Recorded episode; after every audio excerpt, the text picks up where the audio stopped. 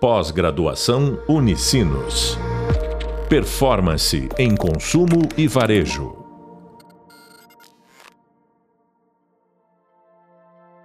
Olá, alunos, muito bem-vindos a mais um podcast. Aqui é a professora Natália e hoje estou com um convidado super especial aqui para compartilhar com vocês um pouquinho de como a gente pode utilizar os dados que a gente vem falando em toda, ao longo de toda a disciplina, também para as lojas físicas, o quanto a gente consegue conectar as experiências e fazer com que a personalização também aconteça nesse canal. Então, hoje vou ter, como comentei, temos um convidado, então vou deixar o Lucas se apresentar um pouquinho para a gente começar a entrar no assunto. Olá, Natália. Olá, turma. Sou o Lucas, trabalho hoje numa empresa de tecnologia de CRM para as lojas físicas. A empresa se chama Otto CRM, que significa online to offline. Então a gente pega dados tanto do on quanto do off e joga na mão do vendedor. Então a nossa preferência é que todas as marcas que trabalham conosco tenham a loja física, que tenham o vendedor, para que a gente possa operar com dados tanto do on quanto do off. Dados indispensáveis são os dados da loja física nessas situações. Boa, muito obrigada pela presença, Lucas. Tenho certeza que vai ser super enriquecedor esse momento. E acho que para a gente começar, então, é, acho que seria legal você dividir com a gente, de fato, como vocês utilizam os dados para identificar tendência de compra, preferência do cliente nas lojas físicas, né? Qual a importância das informações que o cliente disponibiliza nesse canal de vendas que hoje é tão relevante dentro do varejo, né? A gente sabe que a loja física ela tem um papel super importante, ela teve um tempo de pausa lá na pandemia, mas para a gente entender como que esse canal ele vem uh, continue nessa crescente e como ele pode usar esses dados aí para se diferenciar. Ótimo, Natália. Existem vários, várias pesquisas, e uma das principais pesquisas que a gente tem analisado é uma da Forrester, que foi feita no ano passado, que 75% ainda da preferência do consumidor nos Estados Unidos vai ser a loja física. Quando a gente olha para o Brasil, então nem se fala sobre essa preferência. É claro que a gente teve a pausa ali da, do período de pandemia e as marcas foram se reinventando, principalmente em fazer vendas de uma forma diferente usando canais de WhatsApp, investindo em e-commerce, investindo em mídias ou outros canais. Uh, tu comentou aí sobre a importância da gente pegar esses dados e fazer novas campanhas ou fazer novos comportamentos de venda. Hoje a gente vê várias marcas que trabalham conosco fazendo campanhas em cima do produto que aquele cliente comprou, campanhas de pós-venda, principalmente para a gente fazer aquele o famoso pós-venda que particularmente, eu conheço poucas marcas que fazem, até clientes mesmos do Otto não fazem, tendo a tecnologia em mãos, que facilitaria muito esse processo. Uh, a gente vê campanhas atreladas a produtos, por exemplo, comprou um celular, fazer uma campanha atrelada a serviços financeiros, como um seguro, uma, uma garantia estendida, vendida pós o período de compra daquele produto. Então as marcas vêm se reinventando com esses dados que eles pegam do offline, jogando para a mão do vendedor e fazendo essas vendas, atribuindo receita para a marca meses depois. E isso é muito legal, porque eu acho que tem muitas oportunidades, muitas estratégias de otimização de fato que elas podem ser implementadas a partir disso. Né? Então, se puder contar um pouquinho mais de como estão acontecendo essas estratégias aí de otimização com base nos dados e com base nessas informações que os vendedores têm, se puder contar um pouquinho mais como que funciona isso na prática hoje, eu acho que é, é algo bem bacana. Ótimo. Uh, normalmente as marcas elas começam a trabalhar uh, com CRM ou com dados antes mesmo de colocar uma tecnologia boa parte dos clientes que assinaram o contrato conosco até hoje, eles começaram imprimindo lá uma lista dentro do PDV lá da loja, no sistema de loja, com o nome dos clientes, com a data que eles compraram e mandaram mensagens para eles, principalmente durante a pandemia. Só que, a partir desse momento que eles fizeram esse tipo de contato, eles não conseguiam mensurar resultados. Uh, alguns dados importantes que várias marcas uh, acabam tendo dificuldade em avançar com um projeto de CRM. É a identificação do cliente no ponto de venda. Há um tempo atrás, vamos dizer antes da pandemia, uh, muita gente tinha esse, essa trava Ah, eu não vou dar meu CPF lá na loja. Ah, eu não vou falar meu celular, eu não vou falar meu nome, eu vou mentir esse dado. Mas com o tempo aí, principalmente quando a gente vai numa farmácia, num supermercado, em qualquer lugar, até no restaurante é capaz de pedirem hoje o nosso CPF e cada vez mais o nosso cliente ele tem se comportado em não ter problema de dar o CPF sobre, sobre o que, que aquela loja, aquela marca está solicitando. Então tem sido algo mais normal na, no comportamento do nosso cliente em se identificar, passar os dados e fazer com que o vendedor se comunique com a marca de uma forma mais uh, personalizada e com as informações corretas ali, que seja algo interessante para o cliente. Exemplo, pós-venda. Uh, a gente tem muitas marcas que trabalham conosco que são, por exemplo, redes de perfume, redes de vinho, redes de produtos de beleza e as marcas eles vão dando boas práticas, por exemplo, para usar lá um protetor solar, quando que deve usar, ou um, um produto de maquiagem, enfim, uh, tem várias práticas aí que as marcas vêm utilizando para usar o produto que eles, que eles venderam para aquele cliente da melhor maneira possível. Pô, isso é muito legal porque fala um pouco sobre uma mudança de comportamento, mas eu acho que até o de entendimento do público, né, da motivação que a marca tem por detrás de pedir esse, esse dado, né? Porque é, há um tempo atrás as pessoas tinham muito esse receio de passar o CPF, porque eu acredito muito que não viam um, o valor de tu estar tá disponibilizando uma informação para a marca. E para mim isso é muito bacana porque mostra talvez até é, uma mudança um pouco de percepção do mercado e de personalização também, porque no momento em que eu dou o meu CPF, eu tenho uma rede de farmácias aqui do Sul super famosa que eu chego lá, dou meu CPF e ela imprime para mim diversos cupons personalizados uhum. para o meu perfil. E no momento em que a gente começa a ter esse tipo de ação, né? E como é o caso do que vocês fazem aí no Otto hoje, que é de fato dar uma informação para o vendedor conseguir fazer uma venda mais personalizada, a gente vê uma cultura mudando às vezes e que é o usuário entendendo que a comunicação está sendo de via, via, de mão dupla. Então eu estou dando meu CPF para que a marca também me ofereça alguma coisa. E aí, nessa linha de entendimento do usuário, olhar para tudo isso, acho que tem um ponto super importante, né? A gente tem marcas super fortes que estão tanto no on quanto no off. E aí, como vocês enxergam a importância, de fato, de unificar essas informações para alcançar resultados mais interessantes? Ótimo. Uh, tu, eu só retomando um pouquinho do que tu falou agora sobre a identificação do cliente, um dos pontos também que a gente via muito, e principalmente em marcas que não usam tecnologia hoje. Qual que é o comportamento hoje de um vendedor, de um operador de caixa? É pensar sobre, ah, eu não vou incomodar a Natália pedindo o CPF dela ou pedindo o telefone. Vou lá preencher qualquer informação. Só que a partir do momento que esses vendedores, as marcas, as lojas, um franqueado, começa a utilizar esses dados e volta para a mão dele, ele vê valor nos dados e começa a identificar da melhor maneira possível colocando um telefone correto, colocando um CPF correto, porque sabe que aquilo vai voltar para ele. Então, não somente o consumidor, mas também a operação de loja tem uh, esse nível de maturidade a partir do uso de tecnologias. Agora, retomando para tua pergunta, que tu perguntou aí sobre dados do online, dados do offline. Hoje o Otto tem esse, esse nome aí atrelado ao on to off, principalmente porque a gente consegue usar dados de comportamento do online, jogando isso para a mão do vendedor. Quando a gente, a gente trabalha com várias redes de franquias, grandes franqueadoras hoje do Brasil, os franqueados eles sempre olham para o e-commerce como um, um concorrente deles. Então, quando a, a, a marca fala, ah, tô investindo em e-commerce, tô, tô criando lá tráfego pago, enfim, o franqueado ele tem a percepção que a marca tá roubando clientes dele e jogando isso pro online. Querem fechar a loja dele, querem acabar com o vendedor, querem acabar com a loja física. E muitas vezes isso não acontece. Que acaba acontecendo é abrir um canal e disponibilizar para o cliente fazer a pesquisa de um produto.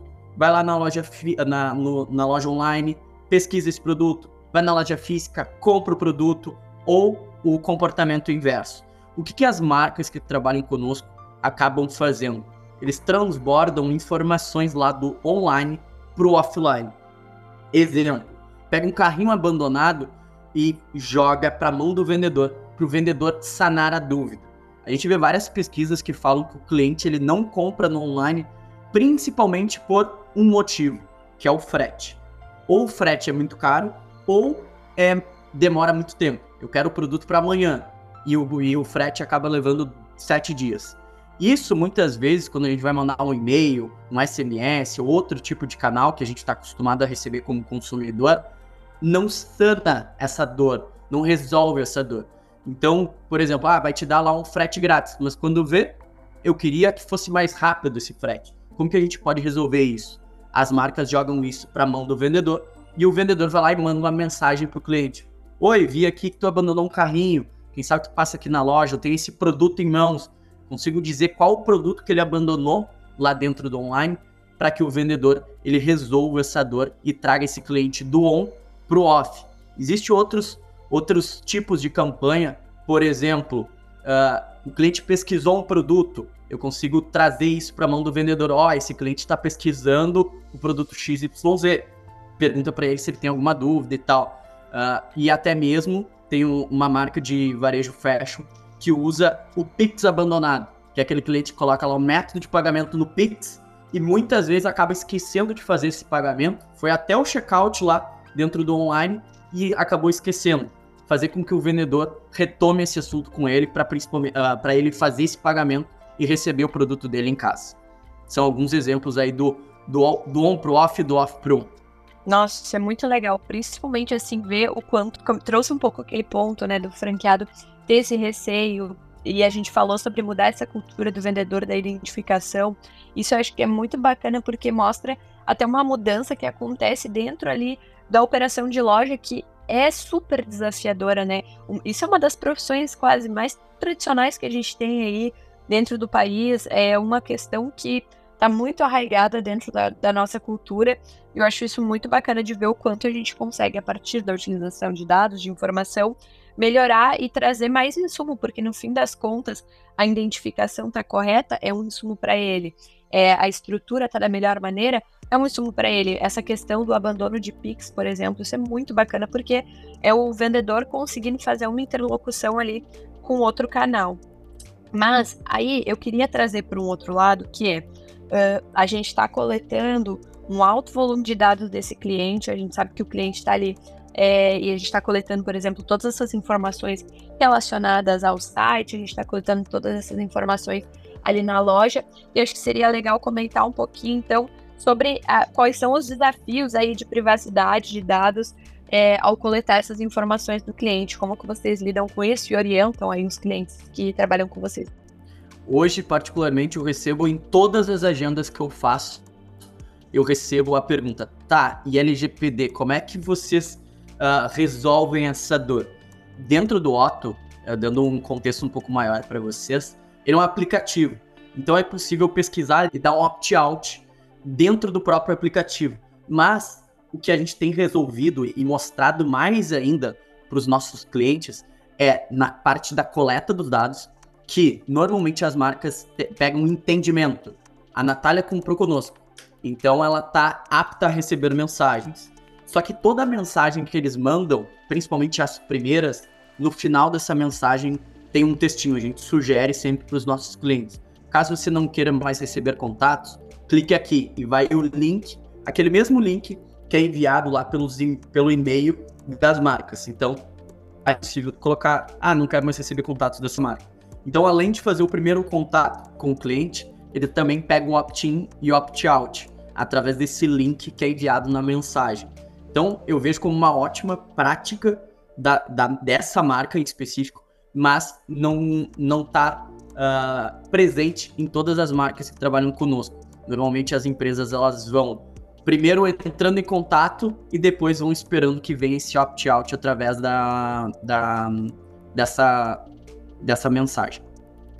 Boa, eu acho que um ponto bem importante de comentar também, que é relacionado à questão da LGPD, é que quando trabalha com parceiros, né, e esse é o caso da, dessa companhia que o, o Lucas atua em específico, é, o parceiro ele não é o responsável pelos dados, né? Então é um cuidado muito grande que a marca tem que ter quando está falando de informação. A responsabilidade de captação de permissão, de acompanhamento de permissão, de garantir toda essa estrutura, é da empresa. Então, se vocês.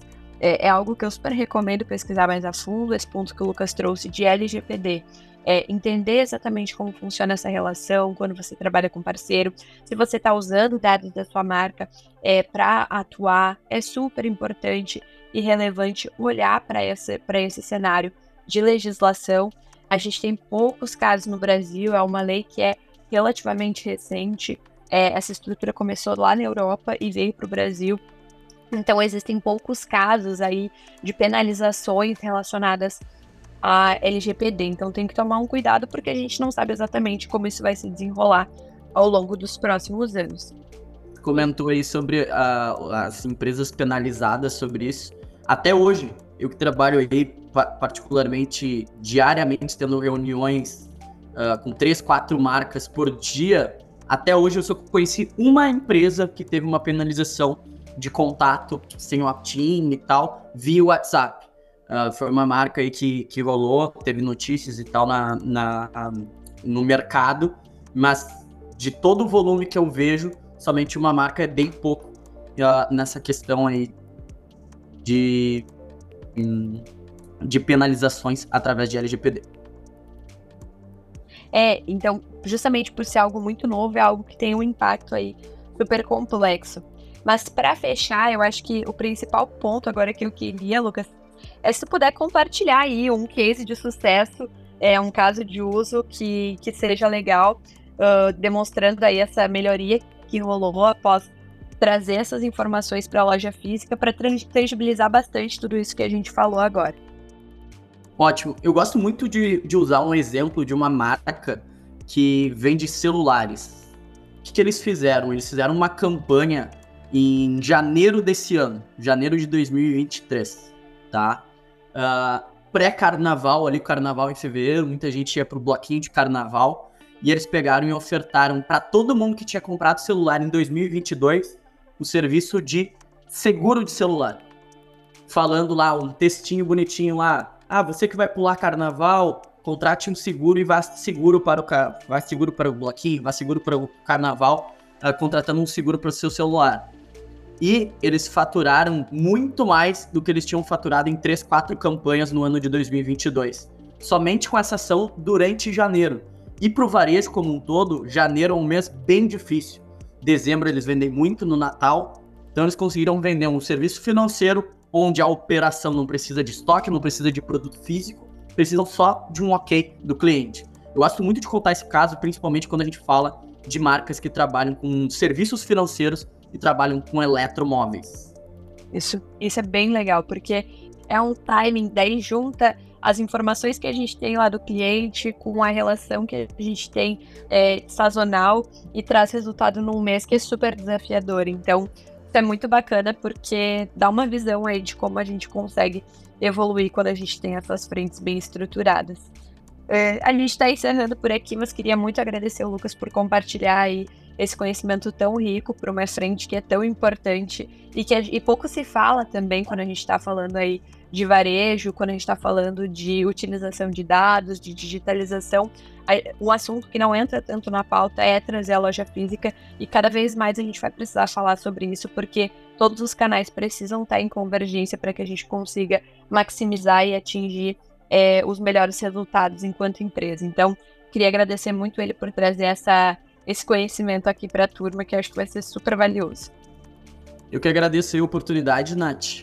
Uh, conte comigo. Quando precisar de um papo aí com a turma, só me chamar aí que eu tô disponível pra gente conversar novamente. É um prazer, brigadão. Boa, bons estudos, turma, valeu.